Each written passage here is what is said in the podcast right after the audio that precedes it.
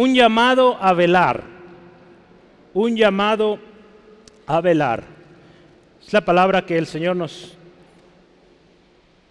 ha dado estos días y usted lo está leyendo. El texto que usted está viendo, Marcos 13, lo está leyendo estos días, ¿verdad? Si usted está leyendo su plan de lectura bíblica, por ahí vamos, exactamente. De hecho, yo me adelanté a lo de hoy porque quería entender todo y poder eh, explicarle. Entonces yo le animo, siga leyendo su Biblia. Dios sigue hablando. Sí, vamos a, eh, a leer este pasaje, Marcos 13, versículos 28 al 37. Marcos 13, 28 al 37. Vamos a leerlo. La palabra de Dios dice así. De la higuera aprended la parábola. Cuando ya su rama está tierna y brotan las hojas, sabéis que el verano está cerca. Así también vosotros, cuando veáis que suceden estas cosas, conoced que está cerca a las puertas. De cierto os digo, que no pasará esta generación hasta que todo esto acontezca. El cielo y la tierra pasarán, pero mis palabras no pasarán. Pero de aquel día y de la hora nadie sabe, ni aun los ángeles que están en el cielo, ni el Hijo, sino el Padre. Mirad, velad y orad, porque no sabéis cuándo será el tiempo. Es como el hombre que yéndose lejos dejó su casa y dio autoridad a sus siervos y cada uno su obra. Y al portero mandó que velase.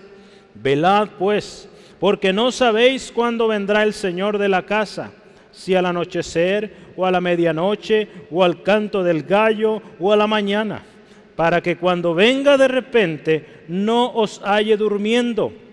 Y lo que, y lo que a vosotros digo, a todos los digo, velad. Es un llamado a velar. ¿Qué le parece si oramos? Pedimos al Señor nos hable. Dios, gracias. Gracias por este tiempo. Gracias Dios por mi hermano, mi hermana que hoy nos acompaña. Nuestras visitas, gracias Dios. Qué bendición tenerles. Gracias Dios porque hoy tú nos hablas, tú nos ministras. A través de este pasaje de tu palabra, ayúdanos a atender a este llamado.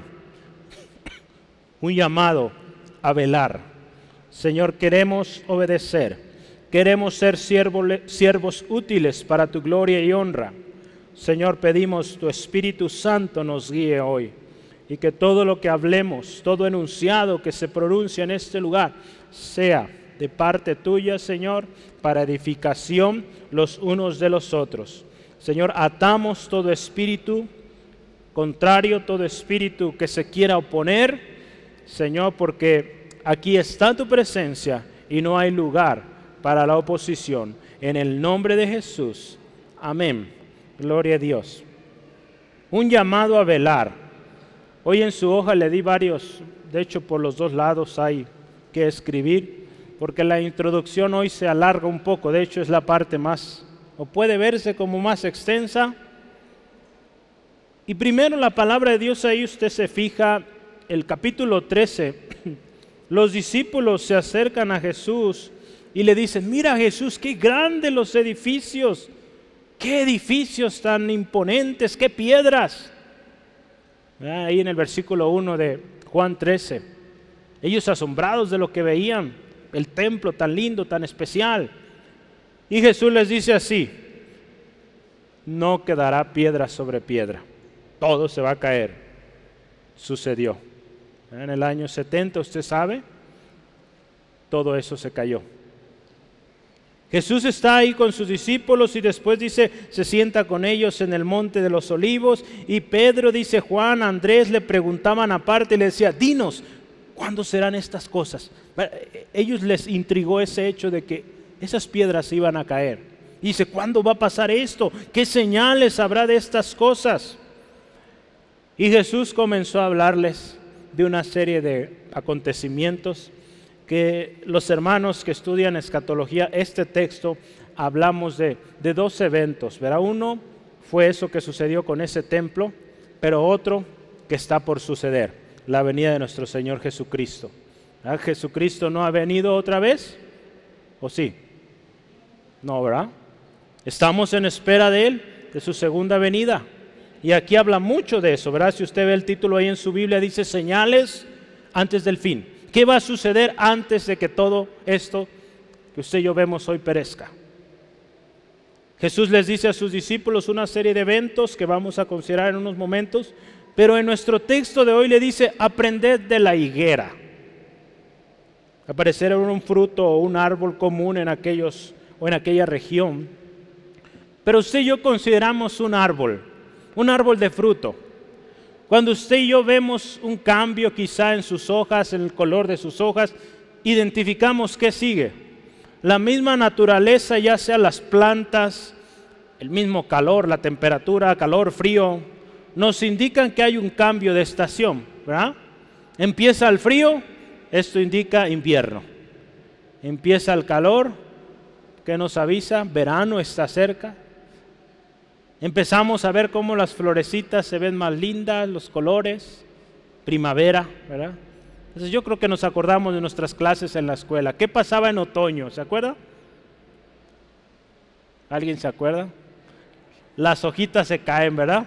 Entonces, eran las imágenes que nos ponían ahí en los libros. Entonces, la naturaleza misma nos da una lección aquí. Jesús enseñó a sus discípulos y miren las higueras. ¿Cómo anuncian cuando viene el fruto? Y Él les dice, así también ustedes así también ustedes. Vamos ahí a la palabra, vía el versículo 29 de Marcos 13. Marcos 13, 29. Dice, así también vosotros, cuando veáis que suceden estas cosas, conoced que está cerca a las puertas. Que Jesús está hablando con ellos de este evento que venía al templo de Jerusalén, pero también su segunda venida. Y le dice, cuando empiezan a ver todas estas cosas, estén atentos. Así como estamos atentos a los árboles cuando viene el fruto, así también estemos atentos a las señales que Jesús dijo que habrían de suceder. Los cambios que usted y yo vemos en el ambiente político, social, cultural, religioso, familiar, nos indican, hermano, hermana, un acontecimiento grande que viene y sin precedentes. O sea, nunca ha ocurrido esto. Todo lo que usted y yo vemos a lo largo y ancho del mundo nos dice algo. Cristo viene pronto. Todo lo que usted vemos, los conflictos allá en, Medio Oriente, en Europa, en todos aquellos países, el reporte que veíamos hace rato de misiones nos indica que Cristo viene pronto. Y es por eso que nos tenemos que involucrar en las misiones activamente, porque una de las señales para que Cristo venga es que este Evangelio, el Evangelio de Cristo, sea predicado a toda o en toda nación.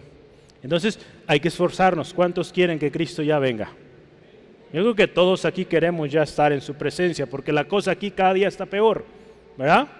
Entonces todos deberíamos anhelar ese día, con mucha emoción, mucho anhelo, pero preparados. Dios hoy nos llama a velar. Dice ahí, así también vosotros, ¿verdad? Estemos atentos a las cosas que suceden, pero dice, ¿qué cosas Dios o Jesús aquí está hablando? Habla varias cosas, yo le animo en casa, lea, si está leyendo su plan de lectura bíblica, ya lo leyó, las señales, pero yo aquí listé algunas de las que vienen ahí en el capítulo 13. Dice ahí la palabra que vendrán muchos en su nombre, engañadores. Esa es una de las señales. ¿Cuántos engañadores hay hoy en día? Miles, ¿verdad? Puedo decir, muchísimos hoy engañando, viniendo en nombre del Señor y no son enviados por Él. Otra cosa que dice ahí la palabra, guerras y rumores de guerras. ¿Cuánto de eso estamos viendo? Otra más dice, algunos entregados a los concilios en otras palabras, sufriendo por Cristo. Veíamos el video, cuántos hermanos, hermanas en Cristo sufriendo eh, persecución por el Señor Jesús, por su evangelio.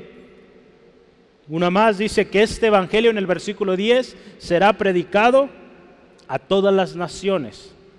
Vamos avanzando en esto. Esto todavía no sucede. Sí, amén. Por eso veíamos varios países donde no hay evangelio y hay que ir otra más, problemas en las familias, el hijo entregando al padre, el hijo entregando al...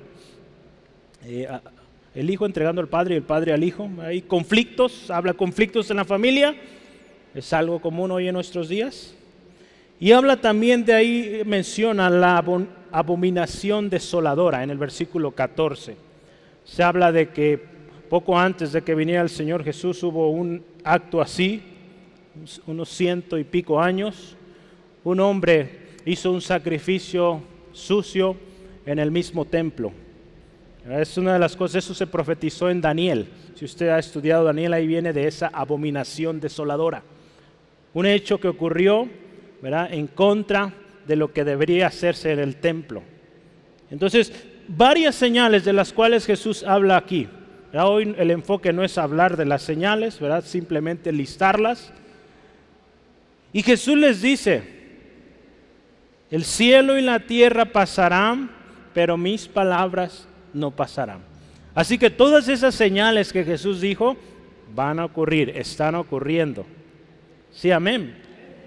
Todo lo que Dios ha dicho en su palabra se ha cumplido y lo que aún falta se va a cumplir, porque su palabra es viva, es eficaz, es vigente. Hay una palabra que se utiliza y es esta, la palabra de Dios es inmutable. Eso significa no cambia. La palabra de Dios no cambia, sigue siendo la misma. Ahí en Isaías 48, no viene todavía ahí, usted tiene su introducción ahí, anótelo sécase la hierba, marchítese la flor, mas la palabra de Dios permanece para siempre. Estaciones pasan, generaciones pasan y la palabra de Dios sigue siendo la misma, no cambia. Ah, hemos estado estudiando con el equipo ministerial sobre consejería. Cualquier situación que usted y yo vivamos, hay consejo en la palabra. Cualquiera, créame. Más de dos mil años han pasado, mucho más, claro. y esta palabra que fue escrita, inspirada por el Espíritu Santo, sigue dando consejos a cualquier hombre que viene a ella con corazón sincero. Reyes han basado sus gobiernos en la palabra, han sido prosperados. Reyes se han opuesto a lo escrito en la palabra de Dios y les ha ido terrible. Entonces vale la pena. Naciones se han fundado en principios de la palabra y han sido exitosas, han sido prósperas. Tenemos un país vecino que basó su constitución, sus principios en la palabra. Todavía el último año, es una ofensa, pero todavía ellos hacen un juramento con la Biblia. Lamentablemente este país, y necesitamos orar mucho por nuestro vecino Estados Unidos, que Dios tenga misericordia. Este país ha bendecido muchas naciones, incluidos nosotros. ¿Sí, amén? Aquí este lugar, un hombre americano todavía sirviendo al Señor, ahí donde está, un americano que vino a dar su vida y sigue dando su vida por los mexicanos. Ah, entonces, amamos nuestro país vecino, oremos por ellos, que no se aparten del Señor. Entonces, naciones que han pasado se han terminado imperios, dinastías, gobiernos, grandes influyentes, famosos, han pasado. Pero la palabra de Dios sigue viva, efectiva, poderosa y es única, no cambia. Entonces esa es razón de gozo, alegría, hermano, hermana, porque nuestro Dios habló y es hecho. ¿Sí, amén? Entonces Jesús les dice, mis palabras no pasarán y Jesús les dice unas cosas aquí a sus discípulos. Pero aquel día y la hora nadie la sabe. Nadie sabe la hora ni el día en que Cristo vendrá, hermano, hermana. El día del retorno de nuestro Señor Jesús, nadie lo sabe. A lo largo de la historia, si usted, estoy seguro que a usted le ha tocado algunos eh, que tiene tiempo en el Evangelio, a lo largo de los años le ha tocado escuchar varias versiones, especulaciones que se han hecho en el 2000, en el 2002, en el 2012, en el 20, en el 21 y ahorita hay unos que dicen que en el 2030. Nadie sabe el día ni la hora. Jesús dice ahí claramente, ni los ángeles, ni el Hijo, solo el Padre. Entonces le voy a decir una, o le voy a preguntar lo siguiente, ¿es correcto seguir especulando?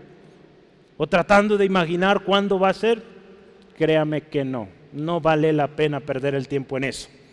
Lo que sí debemos estar seguros es que Cristo viene pronto y hay que estar preparados. Eso es suficiente. ¿Cuándo? Dios sabe, el Padre sabe. A nosotros no nos corresponde determinar esos tiempos o andar calculando, porque créame, la gente que se mete en eso, solo a eso se dedica, descuida muchas otras áreas en su vida. Entonces Dios nos llama a poner atención, velad, velad. Nadie lo sabe. ¿Qué dice Dios que hagamos? Número uno nos dice lo que veíamos hace rato, id y hacer discípulos a todas las naciones de la tierra, bautizándolos en el nombre del Padre, del Hijo y del Espíritu Santo. Sí, amén. Eso nos dice, vayan. Él nos dice hoy, velad y orad. El versículo 13 dice, perseverando hasta el fin. Entre otras cosas, el resumen es, el Señor nos dice, trabajen para la obra, lleven, proclamen el Evangelio, edifiquen la iglesia y prepárense para la venida de Cristo nada más.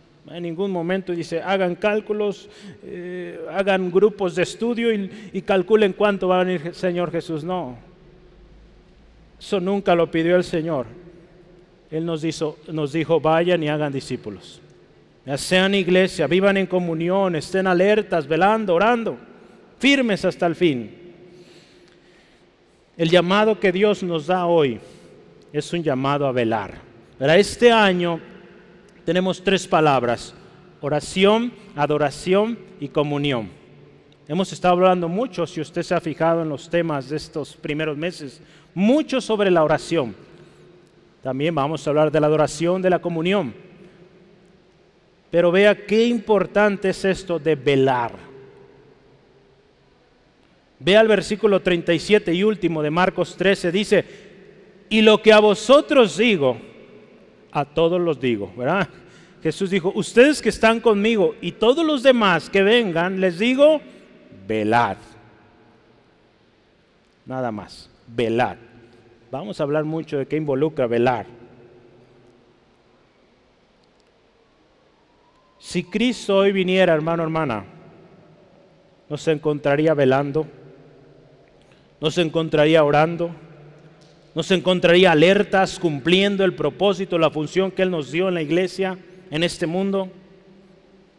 Si Cristo viniera hoy, nos encontraría preparados, trabajando y con nuestra lámpara encendida? ¿O nos encontraría dormidos, descuidados y sin aceite? Esta pregunta hagámosla cada uno, hermano, hermana, y nos conocemos. Dios mucho más nos conoce y meditemos cómo está nuestra lámpara hoy. ¿Está encendida o se nos acabó el aceite? Si este es el caso, lo último, hoy es tiempo de volver al Señor, reconciliarse y pedir al Espíritu Santo, habite en usted y fluya en usted y sea usado por Él. Cuando usted y yo venimos al Señor, el Espíritu Santo está en nosotros, pero es nuestra responsabilidad poner atención Jesús cuando estuvo en la tierra dio muchas enseñanzas, una aproximadamente tres años y medio, pero partió y les dijo, no los dejo solos, dejo al Espíritu Santo, consolador, quien les enseña. El año pasado vimos mucho sobre esto. Quien les dará poder. Entonces es vital, es importante, hermano, hermana. Yo quiero que avancemos. Velar y orar, ¿verdad? Ahí en sus notas, velar y orar. Versículo 33 dice, mirad, velad y orad porque no sabéis cuándo será el tiempo. Yo vi varias versiones. Esta parte de velar y orar en las diferentes versiones dice así, por ejemplo, en la CSB dice, estad atentos. En la nueva versión internacional dice, estén alerta, vigilantes. En la versión estándar en inglés dice, estén en guardia, manténganse despiertos. La versión Peshita dice, estén alertas y oren. Como cristianos hay una necesidad, hermano, hermana, y es una necesidad imperante. ¿Qué significa esto? De a fuerzas. Todos tenemos que estar ahí, orando. Como cristianos necesitamos orar. Queremos vidas victoriosas, vidas que cumplen el propósito del Señor. Para nosotros en esta generación necesitamos orar. Créame, se necesita orar. ¿Sí, amén? Amén, gloria a Dios por los que dicen amén. Amén, gloria a Dios. Necesitamos estar despiertos y alertas, ocupados en la oración. No solamente desvelándonos, sino ocupados en la oración. En estos tres temas que vamos a ver, velar y orar, después velar para que, porque no sabemos la hora y el, y el último también,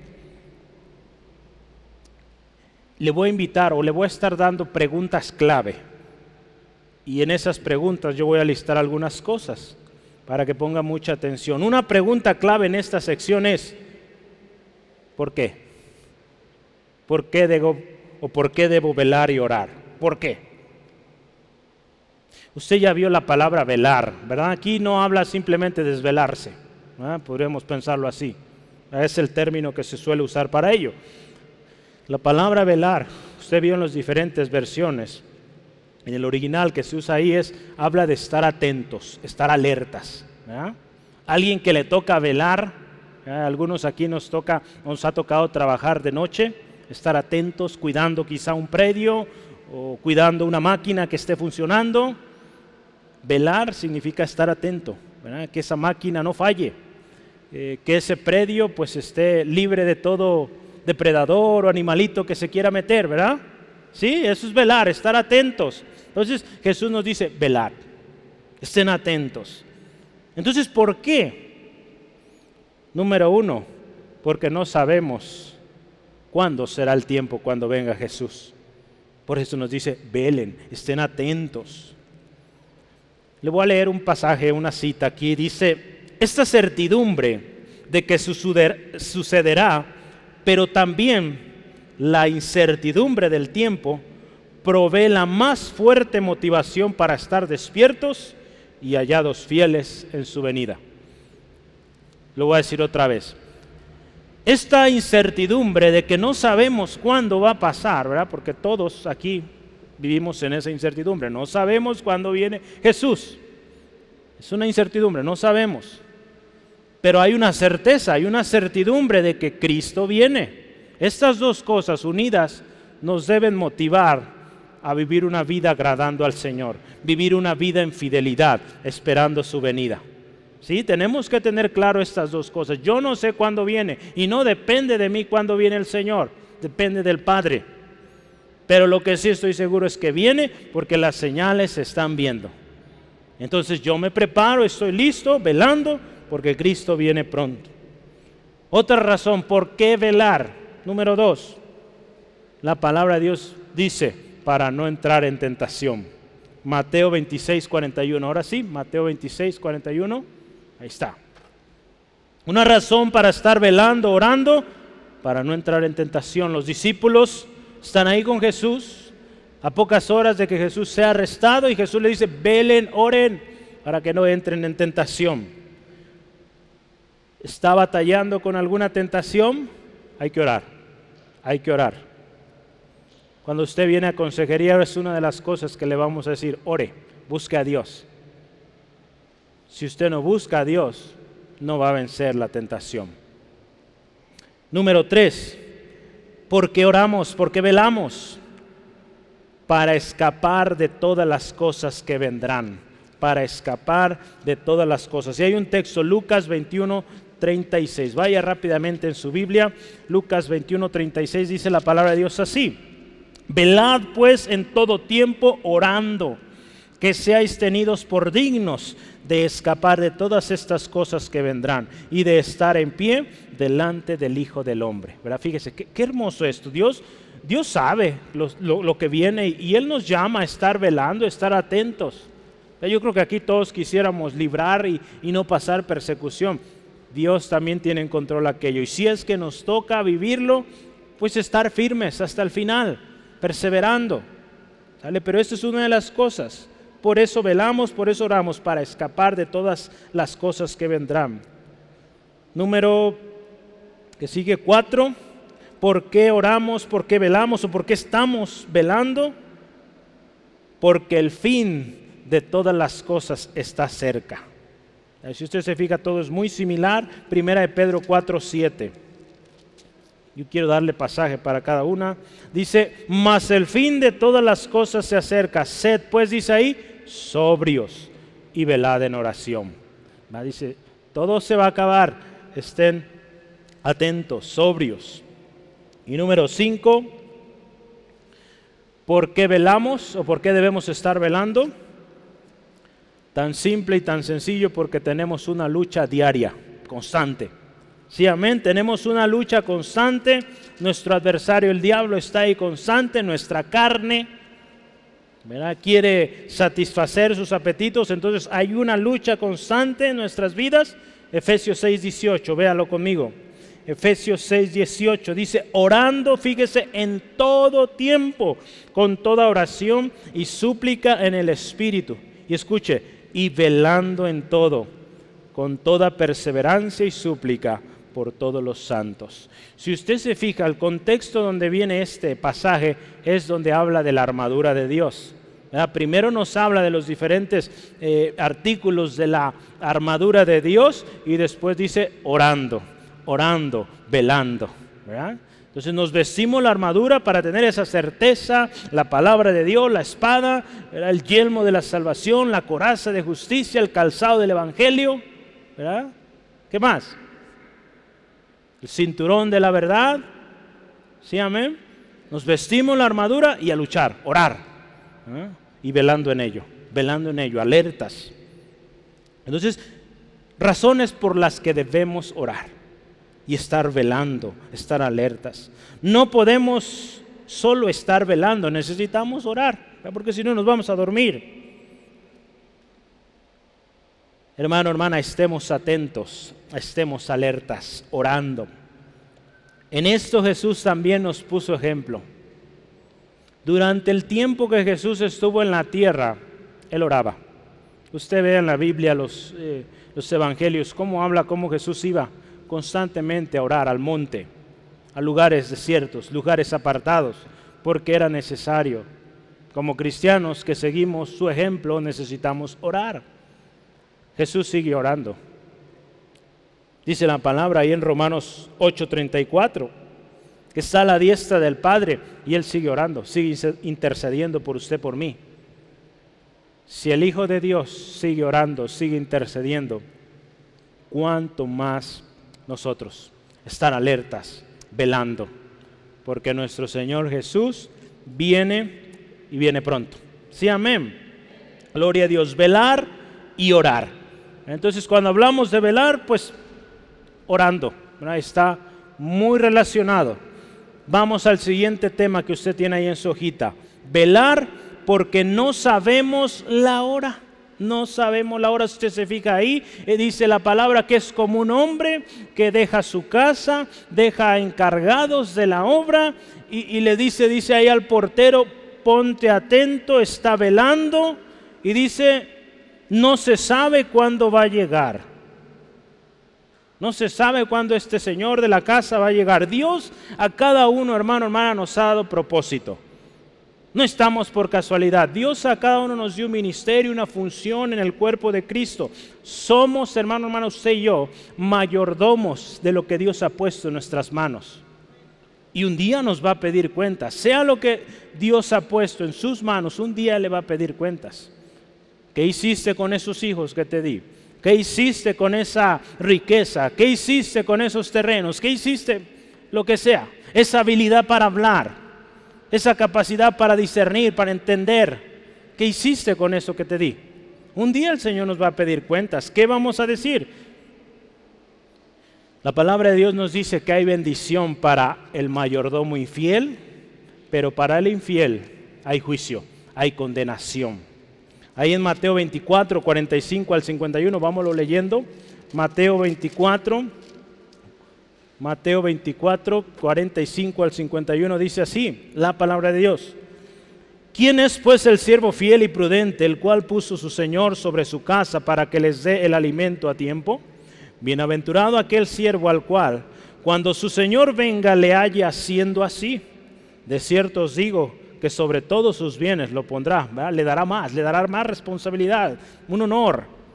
Pero si aquel siervo malo dijere en su corazón, mi señor tarda en venir y comenzaré a golpear a sus, comenzaré a golpear a sus siervos y aún a comer y a beber con los borrachos, vendrá el Señor de aquel siervo el, el día que éste no espera y a la hora que no sabe y lo castigará duramente porque su parte con los hipócritas, pondrá su parte con los hipócritas, allí será el lloro y el crujir de dientes. De. Fíjese, qué tremendo. El siervo infiel con los hipócritas, con aquellos que decían ser y no eran, llorando, crujiendo los dientes, tremendo. Cristo, hermano, hermana, fue a preparar morada al cielo, ¿verdad? Ahí en Juan 14, 12. Nos dio autoridad y a cada uno nos ha dado una obra, algo que hacer y nos manda que estemos alertas. Si vemos esta historia que Jesús habla ahí, ¿verdad? Este, este hombre que dejó encargados, ¿verdad? cada uno le dejó una encomienda, le dio autoridad sobre esa encomienda. Y hoy el Señor nos dice, estén alertas porque viene pronto. Hoy el Señor nos recuerda que tenemos que estar alertas, velando, porque no sabemos cuándo Él regresará y no sabemos, dice ahí, en qué vigilia vendrá. Si usted ve ahí habla de cuatro vigilias, eh, estas cuatro vigilias eran las que usaba eh, la cultura romana. ¿verdad? Véanlas ahí en su Biblia, en versículo 35, dice al anochecer, a la medianoche, al canto del gallo o a la mañana. Era una manera como ellos dividían el día. Entonces usted y yo no sabemos cuándo va a venir el Señor si a mediodía, si a media tarde, si temprano en la madrugada, en la noche, no lo sabemos, pero necesitamos estar alertas. ¿Por qué? Versículo 36, para que cuando venga de repente no nos haya durmiendo. ¿Sí, amén? La vida cristiana es una vida activa, no pasiva. Necesitamos estar despiertos. Porque fíjese, alguien que está triste, alguien que está eh, deprimido, alguien que tiene muchos problemas, ¿qué busca? El poder descansar, ¿verdad? Busca dormir. Pero nosotros, los que estamos en Cristo, somos nuevas criaturas. Estamos gozosos. El gozo del Señor es nuestra fortaleza y no tenemos temor estamos confiados. Así debe ser. ¿eh? Esa es la vida cristiana. Esa es la verdadera vida cristiana. Si estamos viviendo diferente a esto, hay que hacer ajustes de nuestra vida, porque la vida cristiana así debe ser. Gozo, alegría, paz. Gozosos porque Dios nos ha dado vida. Jesucristo dio su vida en la cruz y por eso nosotros tenemos vida, hermano, hermana. Aunque hay dificultades, sabemos que hay victoria porque Cristo está con nosotros. Entonces tenemos que estar activos sirviendo en la obra del Señor, sin importar la hora, sin importar el tiempo, el lugar, ni la condición física. Porque a veces dicen, no, es que yo ya estoy muy cansado, yo trabajé muchos años y ya, ya no puedo hacer más. Podemos y seguimos sirviendo. Aquí en la iglesia tenemos hermanos ya de avanzada edad y son los guerreros, los valientes de aquí, que día a día ellos están orando en casa si físicamente su cuerpo ya no les concede poder llegar cada semana o cada reunión que tenemos en la semana, pero ahí en casa doblan sus rodillas y la oración está llegando. ¿Sí, amén? Entonces, seguimos activos, hermano, hermana. Aquí no hay desactivados. Aquí seguimos activos en la obra del Señor. ¿Sí, amén? Una pregunta clave aquí para este tema. ¿Cómo debemos velar? ¿Cómo debemos velar? Hay un texto que yo quiero que veamos rápidamente, Primera de Corintios 15. Primera de Corintios 15, versículos 33 al 34. ¿Cómo debemos velar? Número uno, vamos a ver.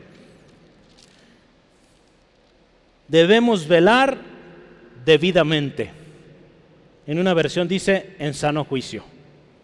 Debemos velar o cómo debemos velar debidamente en sano juicio. Lea ahí 1 Corintios 15, 33 al 34. Dice así la palabra de Dios, no erréis. Las malas conversaciones corrompen las buenas costumbres. Fíjese, velad debidamente y no pequéis, porque algunos no conocen a Dios, para vergüenza vuestra los digo. Entonces ahí Pablo está hablando sobre la resurrección de muertos y cómo este tema era razón de discusión y error. Entonces Pablo le dice, estén alertas debidamente, pongan atención, porque muchos ahí están hablando muchas cosas que no van de acuerdo a la palabra, ideas, conceptos, filosofías, que no es palabra de Dios y están confundiendo. Y ahí Pablo les dice, guiado por el Espíritu, hoy a nosotros no erremos, hermanos, hermanas, velemos debidamente, estar atentos. Otra cosa, ¿cómo debemos velar? Número dos, firmes en la fe. Firmes en la fe. Primera de Corintios 16.3, adelantito. Primera de Corintios 16.3 dice, y cuando haya llegado a quienes hubiera designado por carta, dije 16.13, 13, ah, estoy diciendo el 13, 16.13 de Primera de Corintios dice así, velad, estad firmes en la fe, portaos varonilmente y esforzaos.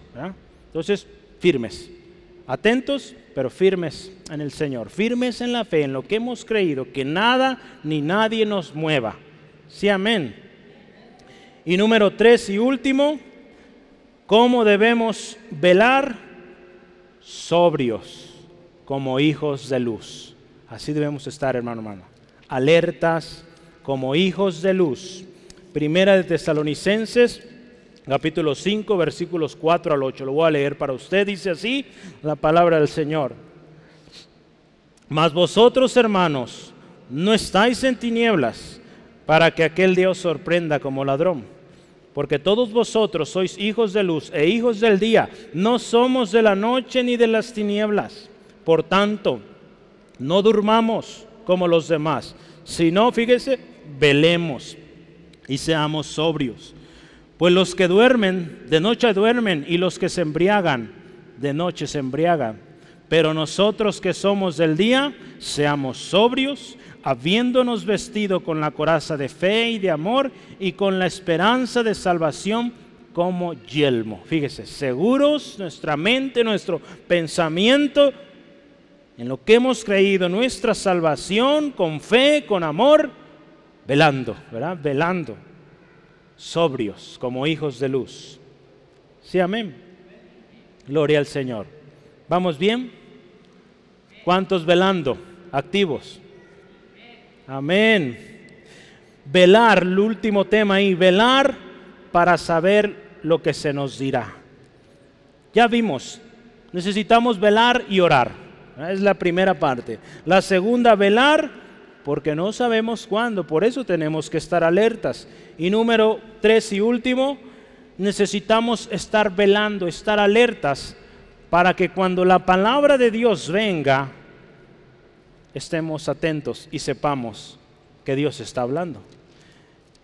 Yo quise agregar esta última parte, si usted se fija, está en otro pasaje, Habacuc.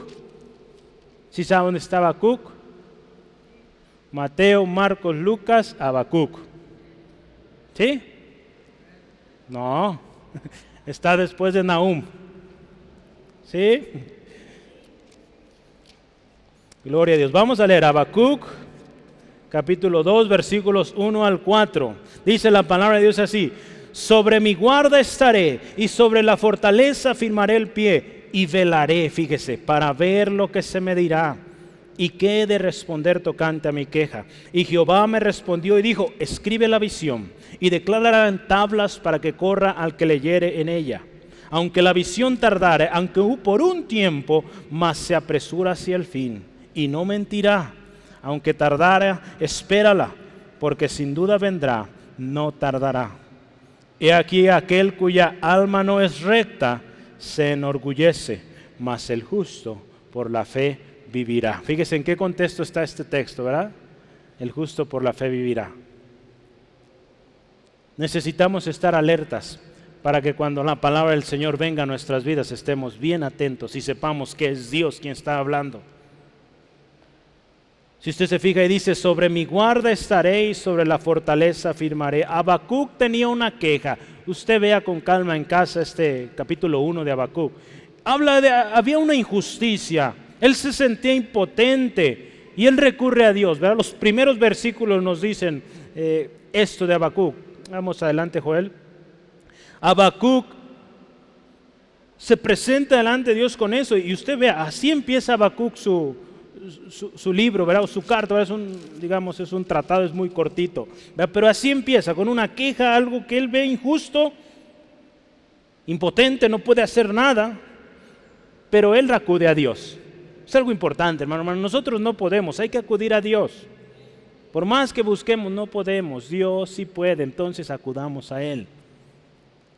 Él tiene una queja, él acude a Dios y ahí más adelante en, el versículo 12 al 17, él reconoce quién es Dios. Él acude al único que puede dar respuesta. Qué importante que nosotros así lo hagamos, que acudamos al único que nos puede dar respuesta. El profeta, fíjese, le voy a leer esta cita, asume la actitud de un centinela, velando, que se aposta en su lugar no para estar pendiente de la proximidad del enemigo, sino para recibir una respuesta de Dios en sus inquietudes, aunque no sepa cuándo vendrá. Él no tiene dominio sobre la palabra de Dios, se limita a transmitir lo que recibe. Punto. Aquí el profeta Habacuc se pone delante de Dios, vea sus palabras, yo voy a fortalecer, dice ahí, la me voy a poner en la fortaleza, vea 2.1, dice, guarda mi dice, sobre mi guarda estaré y sobre la fortaleza firmaré el pie y velaré. Eh, él se pone a disposición del Señor, él no puede controlar lo que Dios va a hacer o lo que Dios va a hablar. Y dice ahí, no se pone a velar porque viene el enemigo, está cerca, el enemigo ya está ahí. La palabra de Dios, si hablamos en nuestra vida, hermano, hermana, está como león rugiente buscando a quien devorar. Ahí está el enemigo, buscando cómo hacernos caer. Pero tomemos esta actitud, esperando en Dios, la fortaleza, porque Él va a hablar. Pero que estemos alertas para que cuando Él hable, sepamos que Él es. Y no escuchemos a cualquier persona, a cualquier pensamiento que nos llegue diciendo que es de Dios y no es de Dios. Hace algunos días hablaba con un joven me decía, cuando Dios te habla, Él trae paz, sí. Y también lo que Él te habla va a ir de acuerdo a lo que Él ya ha dicho. ¿Verdad? Dios no va a venir con algo nuevo o que contradizca, contradizca, contradice, gracias hermana, esa palabra no me salía, que dice la palabra que Él ya ha dicho antes. Porque muchos vienen, el Señor me dijo esto, esto y aquello, y no concuerda con lo que Dios ha hecho lleva una vida en pecado, lleva una vida en inmoralidad y dice, Dios te dice esto, esto y aquello, no. Dios lo primero que le dice a un inmoral, a alguien que está en pecado, arrepiéntete. Ya no le va a decir otra cosa. Primero arrepentimiento. Si usted ve el pueblo de Israel cómo Dios trataba con ellos, los llamaba primero arrepentimiento. Ellos querían bendición, ser restaurados, arrepiéntanse primero. Entonces, Dios nos va a llevar primero a eso. Y cuando Dios habla, Él siempre va confirmar lo que ya ha dicho. Entonces, con eso, hermano, hermana, esa puede ser eh, su certeza de que si Dios le habla y va de acuerdo a la palabra de Dios y hay evidencia y las cosas se van abriendo, ¿verdad? Por eso yo le animo, cuando ore, está ante una situación difícil, dígale, Señor, abre puertas.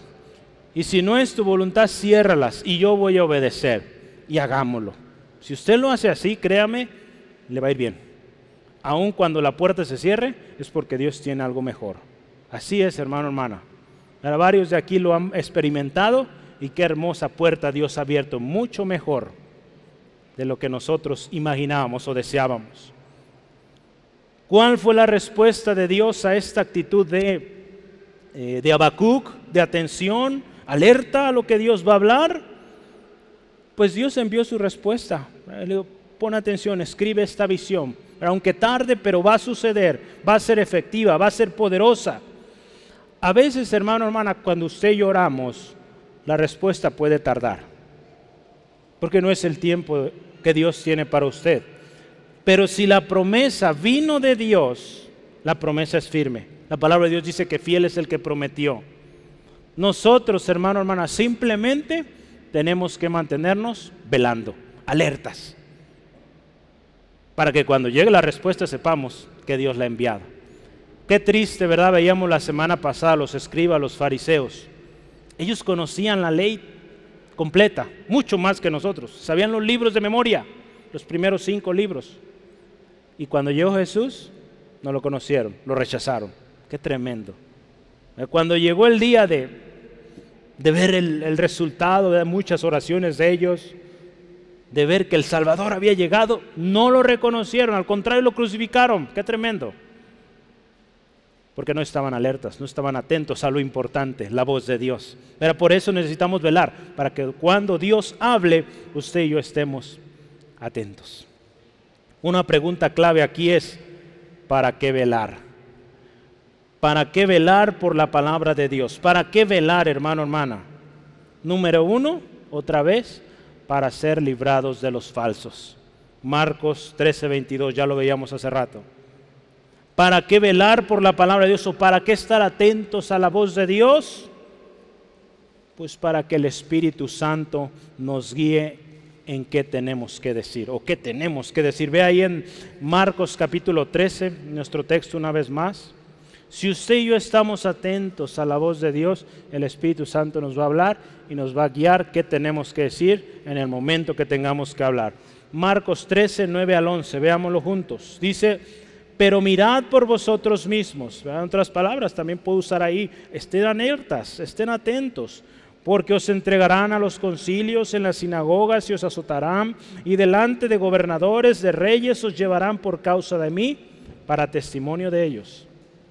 Y es necesario que el Evangelio sea predicado, fíjese, en todas, antes a todas las naciones.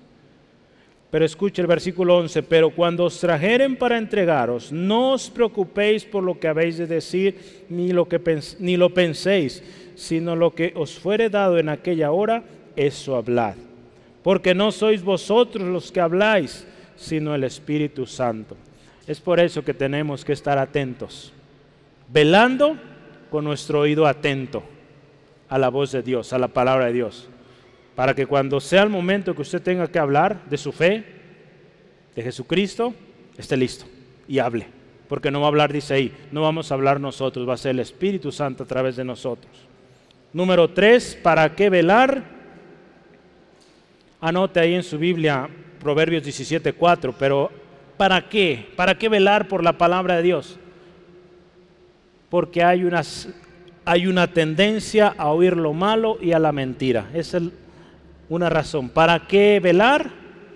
Porque hay una tendencia a oír lo malo y la mentira. Hoy el mundo habla muchas cosas, estamos, usted vea las redes sociales, es saturante, tanta información, tremendo hermano, hermana. Hablando en términos tecnológicos, es cada vez números más y más grandes, se ocupan más ceros en la computadora para calcular el tamaño de la información. Es tremendo. Y de meternos ahí nos abrumamos, nos confundimos. Hay muchas mentiras, eh, tantas cosas que tenemos que estar atentos a la palabra de Dios para que no caigamos en esa tendencia de mentira, de falsedad, de tantas cosas que hoy en día están causando mucho, mucho problema en nuestra sociedad. Usted vea, mucho del problema que hoy usted y yo estamos viviendo en esta, en esta temporada es por falta de información, falta de información correcta. Así de simple, ¿verdad? Unos hablando de una manera, otros poniéndose de un bando, otros de otro y tremendo. Entonces necesitamos ser diligentes y estar atentos a la voz de Dios. ¿Qué dice Dios sobre lo que está pasando? ¿Qué dice Dios en su palabra? ¿Cómo debemos estar nosotros? Hoy nos dice velando, velando. ¿Sí? Y último, Salmo 119, versículo 6, número 4, ¿para qué? Para no ser avergonzados. Para quien guarda los mandamientos del Señor, dice, no será avergonzado. Ahí en Salmo 119, 6. Por tiempo no lo alcanzamos a leer, pero léalo por favor en casa. Dios sigue hablando a su pueblo Dios sigue hablando, pero Él hablará y confirmará lo que ya ha dicho. Necesitamos estar velando. ¿Cómo vamos a conocer la voz de Dios, hermano, hermana? ¿Cómo vamos a conocer la voz de Dios? Le voy a decir simple.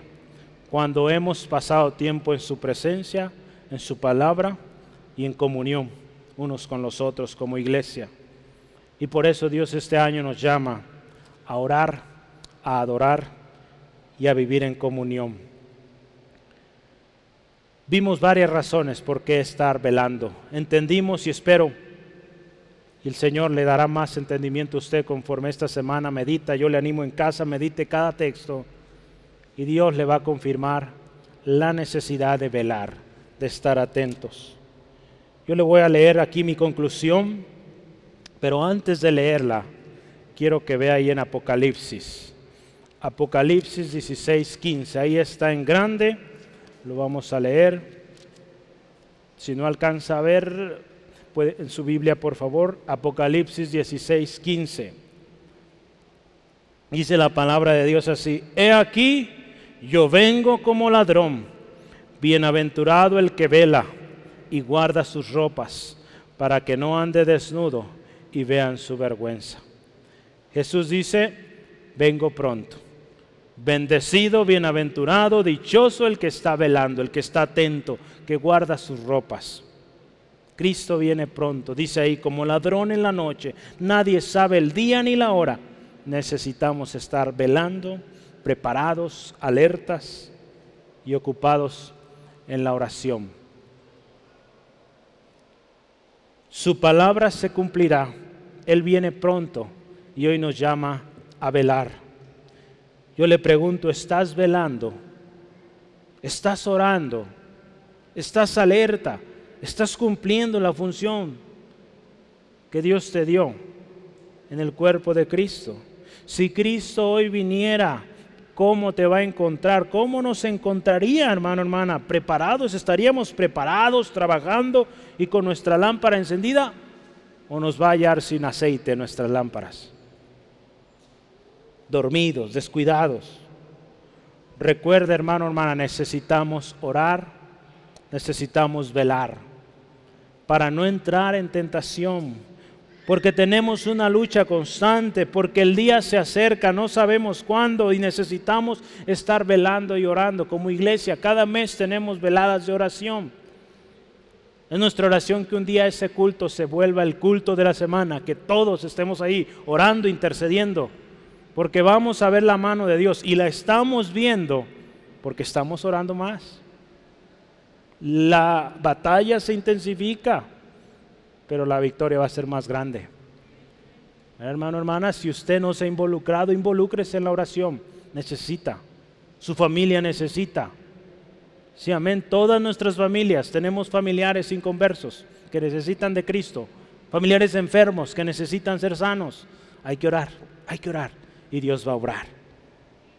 No sabemos la hora y necesitamos velar. Debidamente como lo veíamos, firmes en la fe, sobrios como hijos de luz. Necesitamos velar, hermano, hermana, para saber cuando Dios habla. Porque hay muchos falsos. Necesitamos velar, estar atentos para que cuando el Espíritu Santo nos hable seamos atentos, obedientes. Necesitamos velar porque hay una tendencia a las mentiras, a la confusión.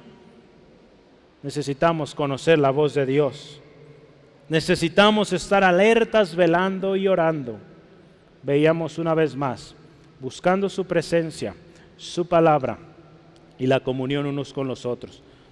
Porque usted es miembro de una iglesia y necesita ser edificado ahí. Para eso fue la iglesia, hermano, hermana. ¿Sí, amén?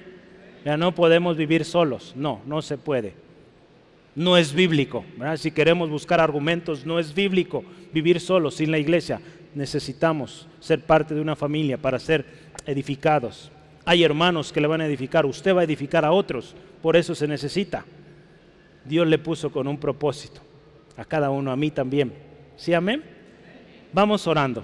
Por favor, cierre sus ojos ahí donde está ahí vamos orando, dando gracias a Dios por este, este pasaje que el Señor nos, nos da hoy y que nos llama a velar. La palabra de Dios es clara y en tiempo perfecto siempre Él sabe lo que hemos estado hablando últimamente y cómo hoy el llamado es claro.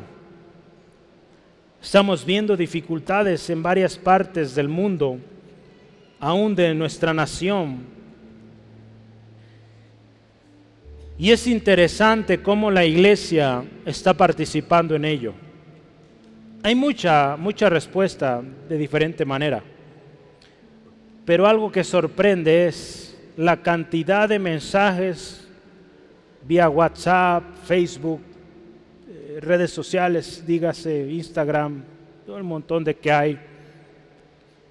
La cantidad de mensajes tan superficiales,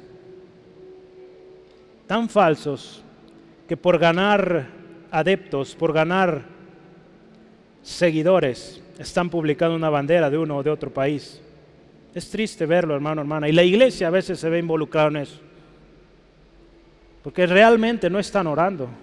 Están buscando la fama, el reconocimiento, el aplauso. Aquel que realmente está orando no lo presume. Simplemente ora. Y aquel que ve en lo secreto le recompensará. No le digo que esté mal apoyar y utilizar los medios. Es bueno utilizar los medios pero que lo que digamos ahí sea real. Si decimos estar orando, que sea realidad. Estemos orando. Si decimos estar alertas, que estemos alertas. Porque nuestro Señor Jesucristo viene pronto. Y Él viene por los que están despiertos, los que están alertas. Hermano, hermana, yo le animo en esta tarde si hemos sido negligentes en velar, si hemos descuidado ese, ese estar atentos, alertas, yo le animo, pidamos o pidamos perdón, estemos a cuentas. Yo creo que aquí muchos, en cierto grado, hemos descuidado, hermano, hermana, esta área. Hace casi dos años hablamos de de centinelas. ¿Y cómo son los centinelas? Ellos están atentos ante cualquier eh, amenaza, ante cualquier movimiento, ellos prontos están para anunciar que el enemigo viene. Eso nos habla de estar alertas. Es muy probable que en algún tiempo estuvimos así, pero hemos descuidado, nos hemos abrumado, hemos seguido la corriente y hemos descuidado. Y hoy el Señor nos llama estén alertas, velando, orando, porque no saben cuándo, no sabemos cuándo vendrá el Señor. Estemos alertas para que cuando Dios nos habla, entendamos su voz y seamos obedientes. Señor, perdónanos si en nuestro corazón ha habido descuido, si hemos descuidado tu presencia, si hemos descuidado la oración. Hoy te pedimos perdón Hoy venimos a ti, queremos estar a cuentas, a retomar nuestro lugar velando, orando, intercediendo, a tomar nuestro lugar como esos centinelas que están atentos para que cuando tú vengas nos encuentres listos, trabajando para tu gloria y tu honra. Señor, para que cuando tú hables nosotros estemos atentos entendamos que tú hablas y podamos obedecer y veamos tu mano obrar. Señor, porque muchas veces las preocupaciones, los afanes, la multitud de recursos que hoy nos rodean nos alejan de tu voz, de tu palabra, Señor. Ayúdanos, perdónanos y ayúdanos a tomar nuevas fuerzas en ti, Jesucristo. Yo le animo, hermano, hermana, hagamos juntos un compromiso y digámosle al Señor, Señor, yo hago compromiso de orar. Dígale así, hermano, hermana, Señor, me comprometo a orar. Me comprometo a buscar tu presencia, a buscar tu palabra diariamente, a estar en comunión con la iglesia, el cuerpo de Cristo, y ser bendición ahí, y hasta lo último de la tierra. Y gracias Dios, porque nos darán la fortaleza para vivir en un mundo en caos, pero de tu mano. Atentos, siempre alertas Dios. Gracias Señor. Yo quiero dirigirme a usted. Si hoy fuera su último día, ¿cuál sería o cuál será su destino? ¿Se encuentra preparado? Todo ser humano tiene un cierto temor a la muerte, porque no sabe qué sigue. Pero aquellos que estamos en Cristo, nuestro destino final y eterno está seguro en Cristo.